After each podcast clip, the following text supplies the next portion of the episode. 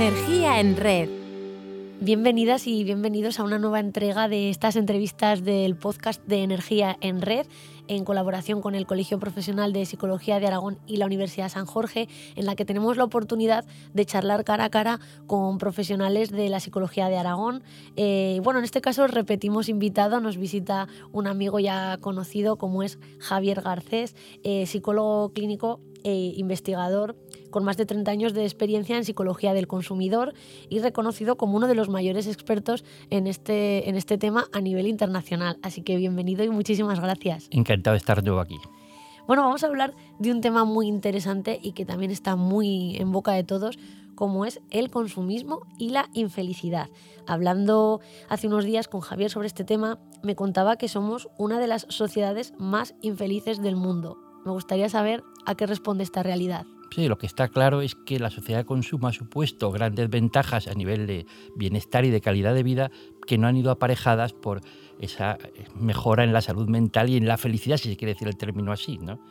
Y, está, y, antes incluso de sociedad de consumo, una de las cosas más constatadas en psicología es que existe una relación inversa entre materialismo y infelicidad. Es decir, a medida que una persona es más materialista, es decir, que fija su felicidad en el tener y no en el ser, las personas son más infelices. El consumismo es un término cuya relación con el materialismo se, ha discutido mucho. Y yo lo defino como que el consumismo es una forma extrema de materialismo propio de la sociedad del consumo que se caracteriza porque queremos tener cosas nuevas, ya no tenerlas, no como alguien que ahorra para tenerlo en casa, sino que lo que compramos ya no nos gusta, que se trata de tener, necesitar siempre comprar cosas nuevas que no necesitamos, buscando que por eso nos van a hacer más felices. Como esa estrategia siempre falla a nivel psicológico, sin duda alguna está en la raíz de, primero, el hecho de que seamos una sociedad con más que nunca con una cantidad de problemas, eh, algunos indirectamente relacionados con el consumismo, como eh, la anorexia, una multitud de adicciones tienen que ver con el consumismo, y que además los problemas de depresión y ansiedad se han convertido en una forma, en, algo, eh, una patología generalizada en la sociedad, tiene que ver sin duda con eso. ¿De dónde surge esta necesidad de tener para olvidar? Eh, dónde, nace este impulso. Bueno, hay que decir que esto no viene por el ser humano, ni por la psicología. La psicología, todos los psicólogos de, principios del siglo XX, cuando, a medida que comenzaba la sociedad de consumo, pensaban que habría un momento en que el consumo disminuiría porque las personas tendrían ya suficientes cosas y podrían dejar de comprar y dedicarse a lo que realmente les iba a hacer felices, autorrealización. Esa profecía de la psicología falló porque al ser humano no le hace falta más cosas, pero la economía sí que le hace falta que los consumidores compren cada vez más. Y entonces han, tenido que estar continuamente impulsando a que el consumidor necesite cada día más cosas.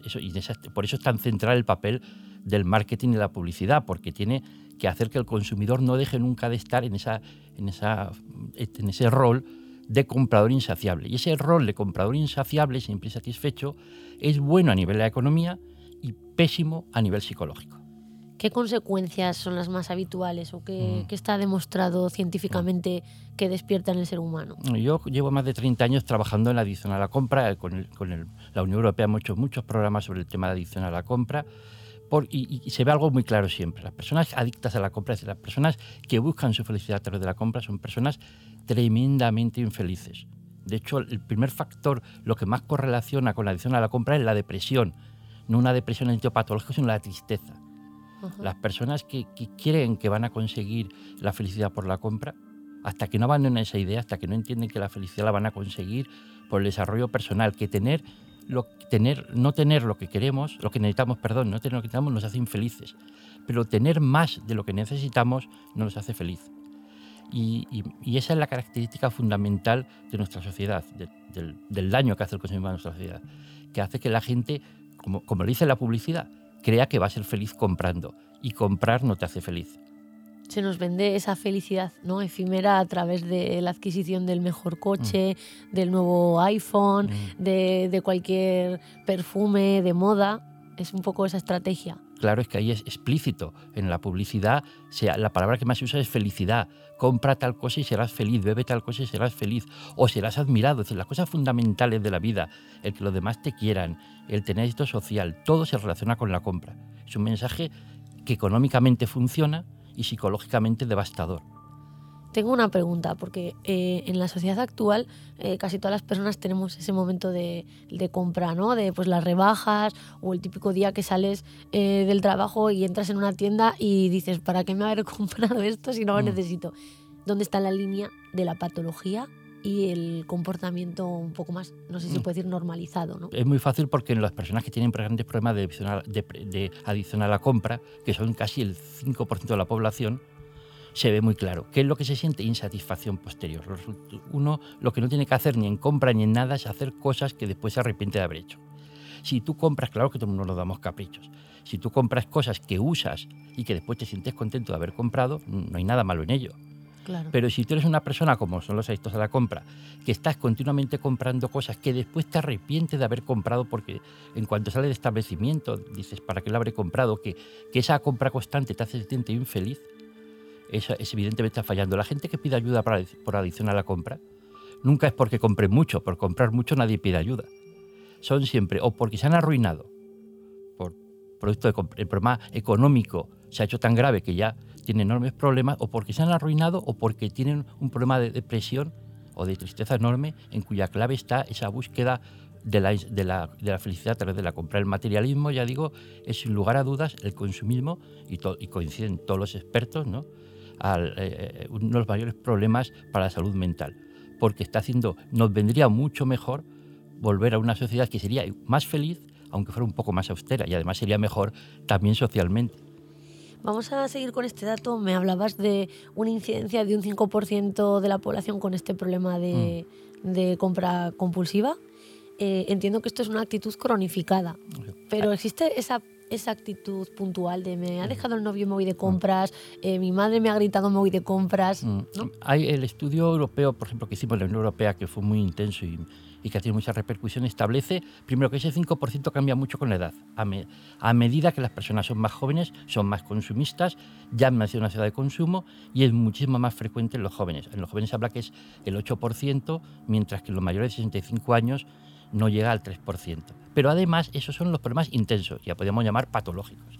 Pero se cree que más del 30% de la población tiene lo que estás comentando, es decir, que sin llegar a extremos patológicos, hace continuamente compras de las que después se arrepiente. Tiene, hay un continuo, se habla de que esto no es tanto una variable, una variable que de sí o no, sino una variable cuantitativa. Todo el mundo, y no nos ha pasado ir a un hipermercado pensando que vamos a comprar leche y acabar con el carro lleno de cosas y habiéndose olvidado de comprar la leche. Hay que decir que en los estudios, como bien apuntabas antes, ¿no? los estudios de marketing hacen mucho, mucho daño entre comillas, ¿no? Mm. Porque tú entras a una tienda y ya el perfume, el olor te invita a la compra, las redes sociales, los anuncios, mm. los impactos, ¿no? Los, estamos bombardeados constantemente por este tipo de mensajes. Totalmente, y además con un elemento que no quiero dejar de decir. Actualmente lo que más se está estudiando es el neuromarketing. Es decir, es el área de trabajo en la que estamos actualmente eh, incidiendo más y de hecho las últimas, últimas publicaciones son casi un aviso ante el neuromarketing. El neuromarketing lo que está haciendo es aprovechar los avances de la neurología para utilizarlos en, digamos, en, favor de manipular al consumidor. No para entenderlo, porque al fin y al cabo lo hacen las empresas que se dedican a intentar vender. Entonces el marketing está haciendo que los conocimientos de neurología permitan hacer técnicas de manipulación más sofisticados, que no van en beneficio del consumidor, justamente qué podemos hacer para, para, combatir este bombardeo y qué podemos mm. hacer cuando ya estamos, sobre todo, en un caso de que hemos detectado que eh, efectivamente estamos cayendo en estas compras compulsivas. Sí, a ver, eh, depende del nivel, porque ya digo, hay tratamientos, nosotros tenemos tratamientos muy sofisticados para personas que tienen un enorme problema, pero la población en general siempre hay que decir dos cosas. Primero, que las decisiones de compra se toman en casa, es decir, no ir a un centro comercial a pasear, no, no hacer de la compra un motivo de felicidad, comprar lo que haga falta, pero acordarse siempre de que no te va a hacer más feliz el, el comprar y que uno tiene que comprar lo que necesita en casa, pero no utilizar la compra como un elemento de ocio. Muy bien, pues con estas interesantes reflexiones de, Javier Garcés, eh, investigador, psicólogo clínico zaragozano, experto en psicología del consumidor, nos quedamos. Eh, muchísimas gracias por tu tiempo y por lo que nos has contado. Encantado.